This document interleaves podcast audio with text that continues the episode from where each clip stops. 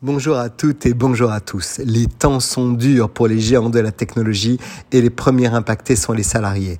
Après l'euphorie des années fastes, une vague de départ contraints dans la Silicon Valley et partout dans le monde illustre un contexte économique incertain, au cœur d'une crise inflationniste planétaire. Après Amazon, Twitter et Meta, Satya Nadella, directeur général de Microsoft, a annoncé la semaine dernière le licenciement d'ici fin mars de 10 000 salariés. Le 20 janvier, c'était au tour de Google de confirmer la suppression de 12 000 postes. Amazon annonçait 18 000 emplois supprimés, Meta 11 000 et Twitter près de 4 000. En Israël, la Startup Nation par exemple, la situation est similaire. Edgenomics, leader dans le domaine du diagnostic du cancer, annonce une réduction d'activité en Israël et la suppression de 400 emplois. Assurion, le géant mondial des assurances pour appareils électroniques, a annoncé des fermetures de 100 de R&D et 120 départs forcés.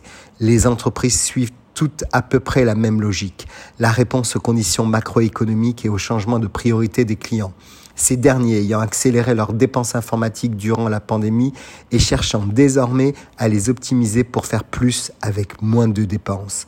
Ces gens affirment faire preuve de prudence face au risque de récession, tandis que les progrès de l'intelligence artificielle secouent le secteur. Selon leurs dirigeants, il s'agit d'ajustements liés à un retour à la normale et à l'inflation.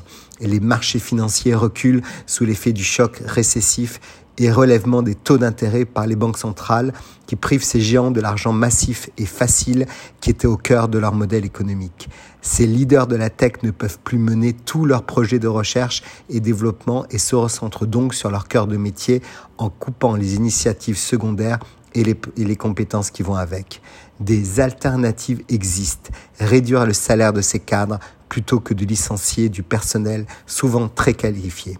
En Israël, l'entreprise Intel une des plus grands employeurs tech du pays, a annoncé la semaine dernière diminuer de 15% le salaire de ses cadres supérieurs et la réduction des primes annuelles. Cependant, on retiendra que l'avenir de la tech n'est pas si noir, puisque ces licenciements peuvent être une première étape vers une stabilisation du cours des actions en bourse. Les investisseurs veulent que les dirigeants de ces entreprises anticipent la tempête à venir et préservent leurs marges. Ces plans sociaux ont été appréciés par le marché. Les valeurs de la tech ont bénéficié d'un rebond boursier ces derniers jours depuis les annonces de janvier. Très belle semaine à tous.